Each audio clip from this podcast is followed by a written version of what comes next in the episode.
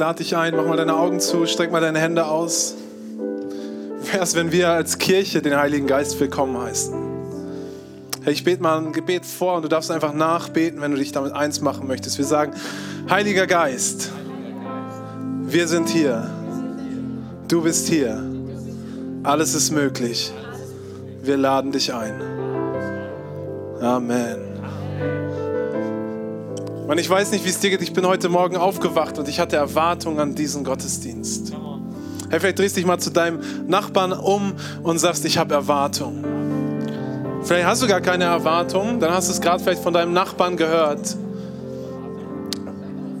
Wisst ihr, es ist so gut, als Kirche zusammenzukommen. Die, Simon hat das gesagt, in der Bibel werden wir Heilige genannt. Jesus nennt uns Freunde, wir werden Könige und Priester genannt. Es gibt all diese Titel und wir laufen manchmal rum, als ob das alles gar nicht so nichts wäre. Aber ich möchte dir heute Morgen sagen, du bist, wenn du dein Leben Jesus gegeben hast, dann bist du ein Heiliger Gottes. Dann bist du sein Kind, dann bist du sein Freund, dann bist du ein König und ein Priester. Vielleicht hast du es noch nicht gemerkt, vielleicht siehst du es manchmal nicht, aber du bist es. Amen. Amen. Hey, ihr dürft euch gerne setzen, kannst noch ein High Five geben zu deinem Nachbarn in der Zeit. Ich krieg bestimmt gleich mein Pult. Vielleicht hast du. Wer von euch war letztes Jahr beim Salbungsgottesdienst? Gib mir mal so ein Handzeichen. Okay, das sind ungefähr zwei. Kann es sein? Fünf, sieben. War das. Was? Hier vorne muss ich. Hier sind es mehr. Ja, cool. Ich. Ähm, ich erzähle das immer ganz gerne, weil es gibt so eine kleine Geschichte. Ich habe jemanden, ich nenne keinen Namen, wir haben irgendwie gesprochen und, und gesagt, ja, wir haben ja einen Salbungsgottesdienst gemacht und so. Und die Person sagte, äh, haben wir nicht. Ich sage, doch, haben wir. Und die Person hat es mir einfach nicht geglaubt, weil sie dachte, was ist überhaupt ein Salbungsgottesdienst? Klingt irgendwie altertümlich, klingt irgendwie abgefahren, klingt irgendwie ganz ein bisschen spooky, mystisch, so haben wir nicht gemacht. So sind wir doch nicht. Und ich sagte, doch, haben wir gemacht. Und ich habe versucht, das, sie zu überreden, hat es nicht geglaubt. Und ich habe manchmal sowas an mir. Ich kann Leute, die mir nahestehen, ich ziehe die ein bisschen auf und erzähle denen irgendeinen Quatsch in der Hoffnung, dass sie mir das abnehmen. Ja, und das, die dachte, das ist so ein Ding. Und Christoph zieht das jetzt durch. Und dann habe ich andere Leute eingeweiht und so. Und, und äh, irgendwann sagte ich, nee, nee, das ist schon so. Und dann hat sie andere Person gefragt, irgendwann gemerkt, okay, das stimmt wirklich. Ja, wir machen Salbungsgottesdienst. Ist doch cool, oder? Ja, ihr wisst noch nicht so ganz. Keine Sorge, ich bin hier, ich erkläre euch, was das ist. Ja? Das ist nichts, das ist, das ist was total Starkes. Und das ist was, was wir in der ganzen Bibel immer wieder finden, dass Menschen gesalbt wurden. Und vielleicht kennen wir das nicht mehr so, weil na, ich weiß gar nicht, ob in so Monarchien werden da noch so Könige gesalbt. Keine Ahnung, kann schon sein bei so einer Zeremonie. Also wir, wir kennen das vielleicht nicht mehr so aus dem Alltag, aber es ist was absolut Starkes. Und ich möchte dich mit hineinnehmen in eine kurze Predigt über Salbung. Ich möchte dir erklären, warum das eine absolut coole Gelegenheit ist, ein absolut cooler Moment, der dein Leben stärker macht und der ein Ausdruck dessen ist, was der Heilige Geist in deinem Leben tun möchte. Das ist ja als Kirche, wir glauben ja an, an Gott als eine Person, aber der sich offenbart hat in Jesus Christus, in dem Sohn, Vater und Heiligen Geist. Und das ist ein kompliziertes Konstrukt, aber eine Person in dieser Dreiecksbeziehung ist der Heilige Geist. Ja, meine Kinder, denen versuche ich das auch immer so zu erklären und das ist, bis sie dann irgendwann auseinanderklamüsert haben, dass Geister irgendwie nicht so cool sind und irgendwie auch, äh, ne, die sehen sie immer nur als irgendwas Böses. Aber der Heilige Geist ist was Gutes. Letztens betete ich abends mit meinem Sohn und habe ich gebetet und sagt er, und der Heilige Geist auch, weil ich habe irgendwie vergessen, für den auch zu beten, dass der Heilige Geist irgendwie über ihm wacht oder bei ihm ist oder irgendwas. Und das war ihm ganz wichtig, dass ich das nochmal bete. Und ich, ist meine eigene Erfahrung in meinem Glaubensleben. Der Heilige Geist, wenn du den rausdeklinierst aus deinem Glauben oder so an die Seite stellst, kannst du machen. Ich will gar nicht jetzt irgendwie dogmatisch drüber sprechen, aber du verpasst total was.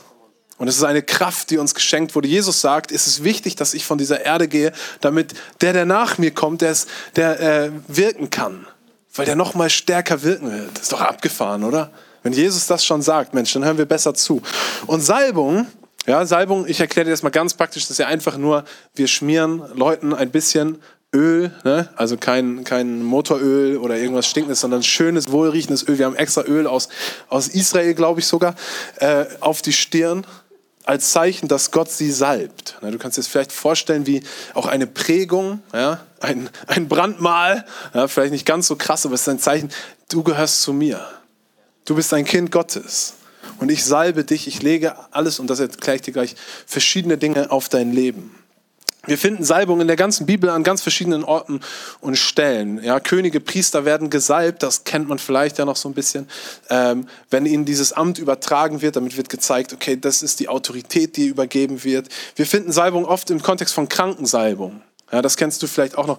Wenn Menschen sterbenskrank sind oder im, im, im Sterbebett liegen oder so, werden sie oft noch gesalbt. Wir machen das hier, wenn wir für Leute beten, dann manchmal legt es uns auch Gott einfach aufs Herz, sie zu salben, gerade wenn sie krank sind. Vielleicht hast du heute Morgen eine Krankheit mitgebracht, hast dich, schleppt da was mit mir rum.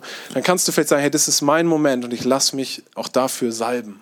Und ich glaube, dass Gott, dass der Heilige Geist wirken wird in meinem Leben.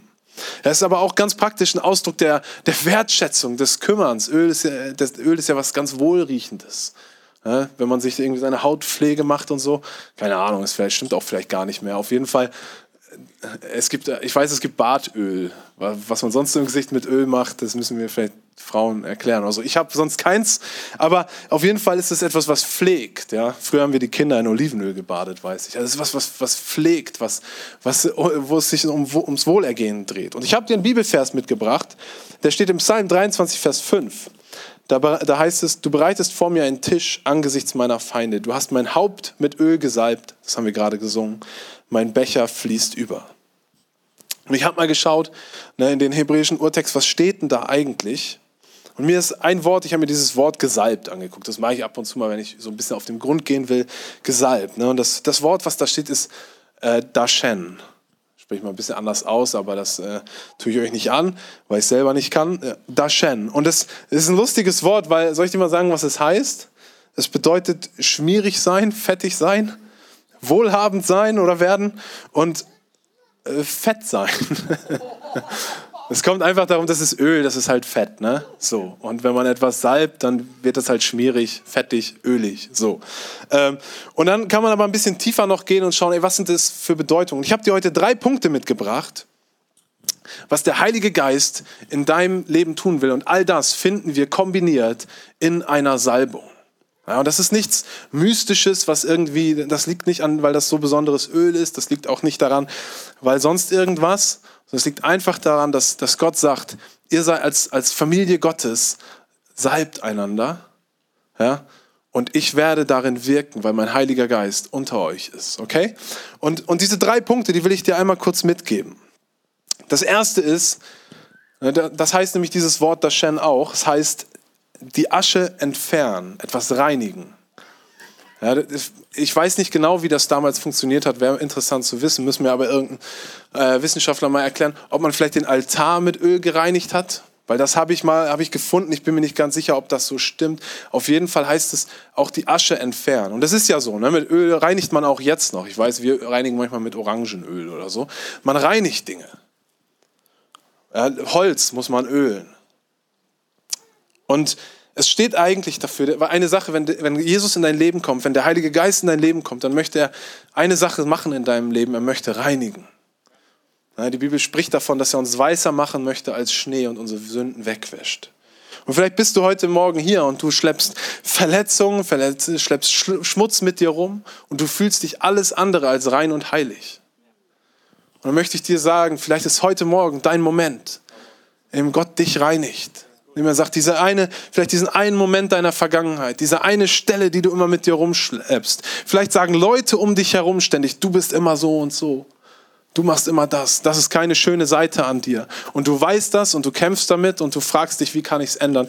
Und heute Morgen ist der Moment, in dem der Heilige Geist dir begegnet und dich reinigt und einmal das Öl drüber streicht. Und die Asche, das steht ja auch für das, was, was irgendwie war, was vielleicht sogar gut war, aber was verbrannt ist und was immer noch, ne, ich habe einen Kamin, da liegt dann immer diese nervige Asche drin rum und man muss die wegmachen, weil man sonst irgendwann auch kein neues Feuer entflammt kriegt. Und vielleicht ist es auch etwas, wo du sagst, da war mal eine Leidenschaft, ein Feuer in mir, was gebrannt hat und das ist aber, das ist abgebrannt, da ist nur noch Asche und es blockiert, dass ich nach vorne gehe. Und Gott möchte vielleicht, heute diese Asche wegnehmen und ein neues Feuer entfachen in deinem Leben. Ich möchte dir etwas Neues geben.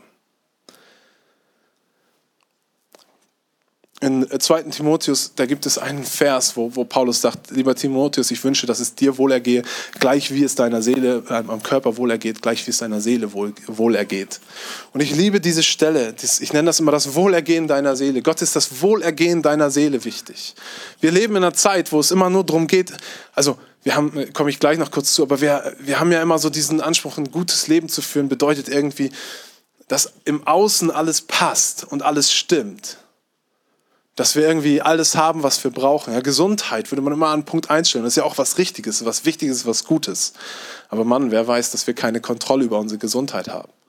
Und dass es Momente gibt, in denen die nicht da ist. Und was ich mir wünsche, ist ein Leben zu führen, in der es meiner Seele trotzdem wohlergeht, egal in welcher Situation ich bin. Und ich glaube, das ist etwas, was der Heilige Geist in uns tun möchte. Er möchte, dass es unserer Seele wohlergeht. Weißt du, vielleicht schleppst du Sünde mit dir rum. Sagst du, Mann, ich habe richtig Scheiße gebaut. Und ich weiß das. Vielleicht hast du dich angefreundet damit. Gott sagt heute Morgen, ich will das wegwaschen aus deinem Leben. Ich will, dass es dich nicht weiter definiert, dich nicht weiter prägt und dich nicht weiter trennt von mir und von den Leuten um dich herum. Mein, mein zweiter Punkt ist der, der Heilige Geist möchte dich, das ist auch so ein ursprüngliches Wort hier, sättigen. Er möchte dich satt machen. In dem Psalm heißt es, dass der Becher überfließt. Da geht es genau darum, es geht um Großzügigkeit, aber es geht auch um Sättigung. Es soll genug da sein, dass es dir gut geht. Er möchte deinen Hunger stillen. Jesus sagt, ich bin das Brot des Lebens, ich bin das Wasser des Lebens. Und wer von mir trinkt, der wird nie wieder Hunger oder Durst haben. Das ist ja das ist völlige Sättigung. Zu sagen, ich habe genug in jeder Situation, in der ich bin. Und vielleicht hast du heute Morgen einen Hunger mitgebracht. Dass man, ich, ich, ich habe hab so ein Loch, mir fehlt etwas, ich, ich bin irgendwie nicht, nicht ganz, wisst ihr, ich habe euch ein Bild mitgebracht, was mich, äh, das hat Gott zu mir gesprochen eigentlich Anfang des Jahres. Und ich dachte erst, was soll das denn? Vielleicht kannst du es mal anschmeißen, Leon. Ähm, genau, Applaus für Leon, come on, der rockt heute da oben den Dings.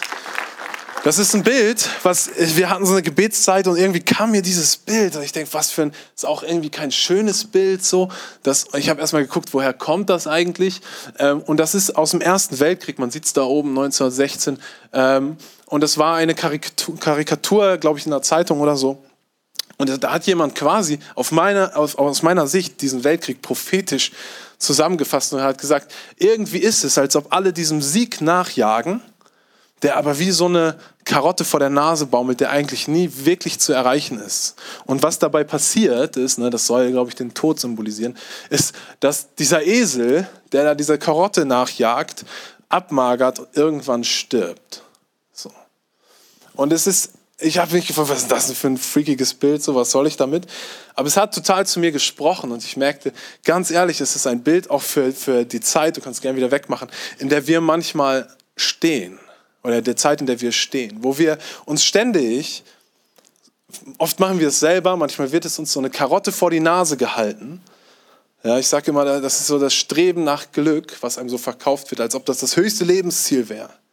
Ja, wenn du nur auf Instagram siehst, das ist ja die ganze Zeit.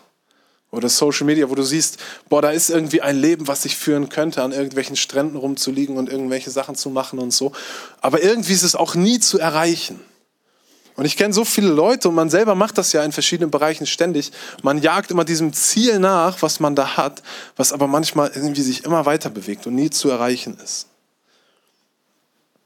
Und wir sehen das in allen möglichen Bereichen. Das ist so eine kapitalistische Logik eigentlich, die sagt, hey, du musst nur mehr leisten, dann wirst du es schon irgendwann bekommen, dann wird es irgendwann da sein. Und ehrlich gesagt, selbst Wissenschaft hat eigentlich das ganze Ding schon über den Haufen geschmissen und hat gesagt, es wird nicht passieren, wenn du zum Beispiel Geld macht dich nur bis zu einem gewissen, gewissen, bis zu einer gewissen Stelle ein bisschen glücklicher, ein bisschen zufriedener im Leben und dann hört es auf. Dann bringt es nichts mehr. Dann kannst du so viel raufpacken, wie du willst. Es wird einfach nicht mehr mehr. Und, und man hat aber diese Idee davon. Wenn ich da irgendwann wäre, wenn ich da irgendwann wäre, wenn ich das hätte, wenn ich das hätte, dann wäre das und so.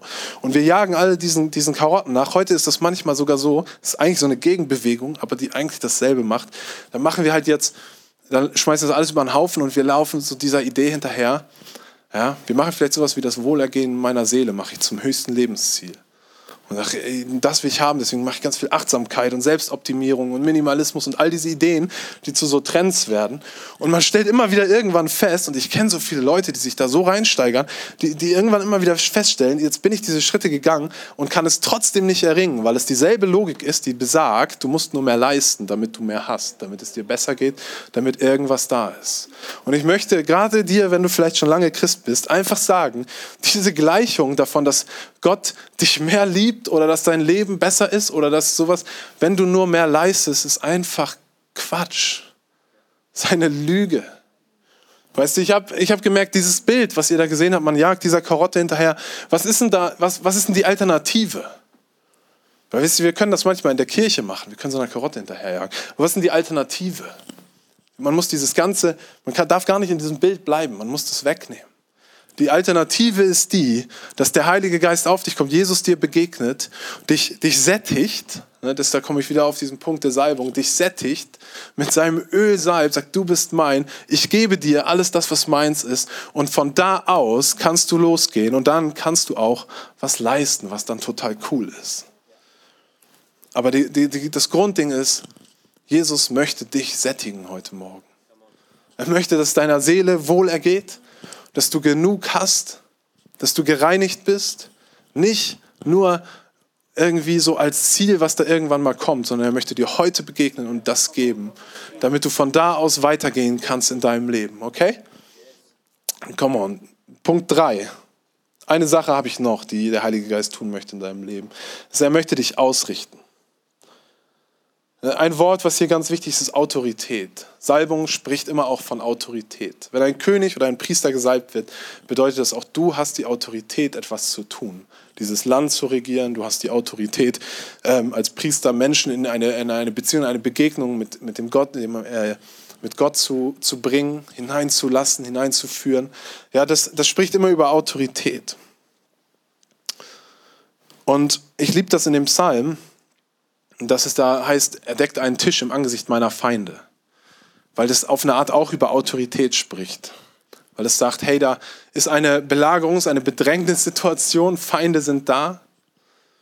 Und was macht Gott? Er deckt dir einen Tisch. Er sagt, es ist okay, wir können hier sein. Du hast die Autorität über diese, diese Situation. Du musst nicht panisch fliehen, du musst nicht panisch angreifen, du hast die Autorität über diese Situation. Wisst ihr, in Lukas 4, Vers 14, das finde ich ganz spannend, gibt es eine, eine Bibelstelle, die möchte ich dir ganz kurz vorlesen. Da, da heißt es, danach kehrte Jesus von der Kraft des Heiligen Geistes erfüllt nach Galiläa zurück. Schnell wurde er in der ganzen Gegend bekannt. Er lehrte in ihren Synagogen und wurde von allen verehrt. Als er nach Nazareth kam, wo er seine Kindheit verbracht hatte, ging er wie gewohnt am Sabbat in die Synagoge und stand auf, um aus der Schrift vorzulesen. Man reichte ihm die Schriftrolle des Propheten Jesaja. Und als er sie aufrollte, fand er die Stelle, an der steht, der Geist des Herrn ruht auf mir, denn er hat mich gesalbt, um den Armen die gute Botschaft zu verkünden. Er hat mich gesandt, Gefangenen zu verkünden, dass sie freigelassen werden, Blinden, dass sie sehen werden, Unterdrückten, dass sie befreit werden und dass die Zeit der Gnade des Herrn gekommen ist. Es geht dann noch kurz weiter, aber Jesus selber sagt hier, Gott hat mich gesalbt, um all diese Dinge zu tun, den Gefangenen die Freiheit zu verkünden, Blinden zu verkünden, dass sie sehen werden, Unterdrückten, dass sie befreit werden und den Armen die gute Botschaft zu verkünden. Ich finde es sogar spannend, er sagt nicht mal, ich werde jetzt alle Gefangenen befreien, sondern ich werde ihnen verkünden, dass sie befreit werden. Und es ist genau das, was Jesus kommt eigentlich gerade von seiner Taufe, wo er den Heiligen Geist empfangen hat. Und dann sagt er, Gott hat mich gesalbt. In der Bibel ist Salbung und Heiliger Geist, die stehen einfach mal super eng verknüpft. Ist ein Zeichen dafür, den Heiligen Geist auch zu empfangen. Deswegen sage ich, das ist das, was der Heilige Geist in deinem Leben tun möchte. Ja, und die Salbung ist ein, eine, eine Möglichkeit, ein Ausdruck davon, ein Symbol dafür. Und ich möchte ein Ritual dafür. Und ähm, selbst Jesus sagt, ich wurde gesalbt mit dem Heiligen Geist. Wie viel mehr sollten wir uns salben lassen mit dem Heiligen Geist?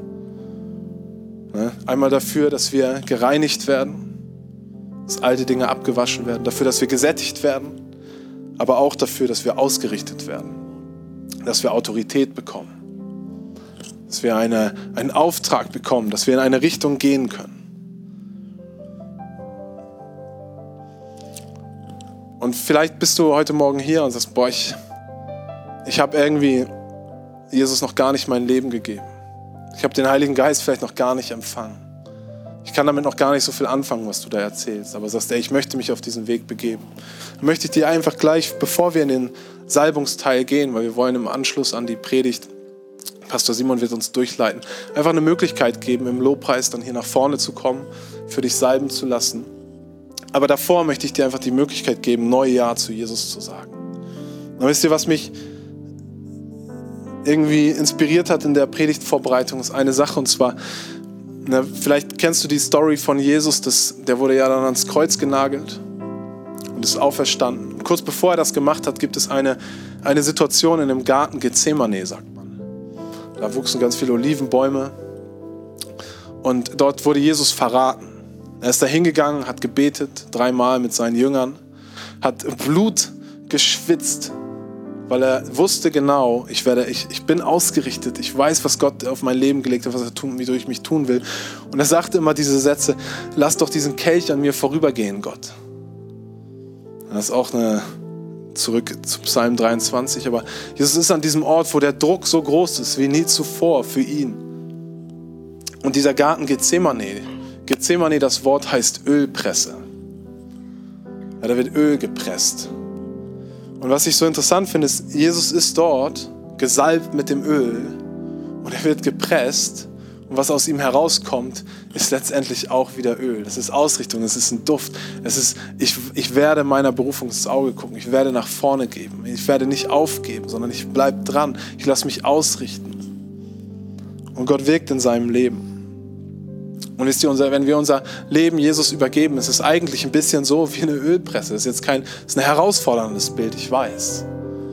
Aber wir sagen, Gott, ich gebe mein Leben in deine Hände.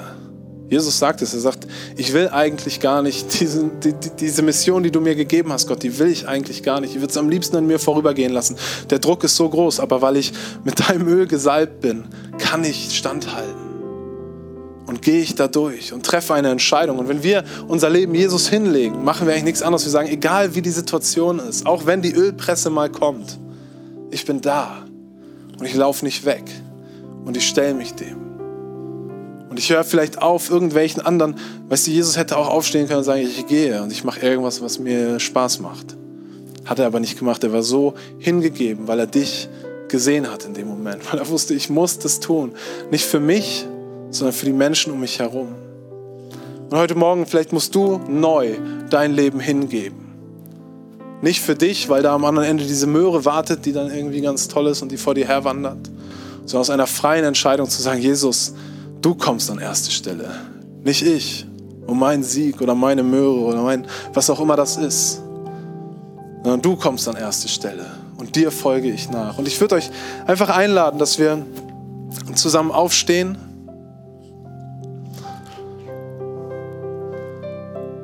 und wir einfach kurz die Augen schließen.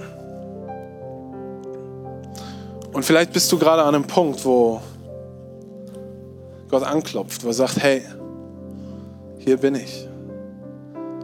Vielleicht sagst du, boah, es fordert mich heraus, aber ich möchte neu mein Leben Jesus geben. Vielleicht zum allerersten Mal und vielleicht, und das habe ich irgendwie auch auf dem Herzen, vielleicht bist du hier und du hast ein bisschen, du warst irgendwie mit Jesus unterwegs oder bist es auch noch. Aber du merkst gerade, hey, da ist, da ist mehr. Ich habe eine Zeit in meinem Leben den Heiligen Geist so an die Seite geschoben und gedacht, das wäre irgendwie alles ein bisschen zu abgefahrenes Zeug. Ich will das gar nicht so. Kann auch so Christ sein. Und irgendwann musste Gott wieder anklopfen und sagen, nee, nee, ich habe mehr für dich. Da ist mehr. Und vielleicht bist du hier heute Morgen und sagst, ich, vielleicht bist du zum allerersten Mal hier oder bist neu hier und sagst, heute will ich mein Leben Jesus geben. Aber vielleicht bist du hier und sagst, ich muss es wieder tun. Ich merke, da ist mehr. Und Gott spricht gerade was an in deinem Leben. Dann, wenn du das bist, würde ich dich einladen, dass du einfach kurz deine Hand hebst als Zeichen. Wir halten alle unsere Augen geschlossen. Vielen Dank, vielen Dank, vielen Dank, vielen Dank, vielen Dank. Wenn da noch jemand ist, hast du jetzt noch die Gelegenheit, einfach kurz ein Zeichen zu geben, damit ich weiß, mit wem ich bete. Dankeschön. Dankeschön. Hey, und wir, ihr kennt das Kirche, wir machen das gemeinsam. Ich bete vor und wir beten alle zusammen laut mit, einfach um den Leuten äh, mitzuhelfen, okay? Wir sagen, Jesus Christus, heute Morgen bin ich hier und gebe dir mein Leben. Ich danke dir, dass du gestorben und auferstanden bist für meine Sünde, für meine Schuld, für mein Leben. Ich folge dir nach, von heute an bis in alle Ewigkeit. Ich danke dir für deinen Heiligen Geist, der mich neu macht, der mich sättigt und der mich ausrichtet. Ich bin dein Kind. Amen. Herr, es waren richtig viele Hände. Lass uns den Leuten einen Applaus geben.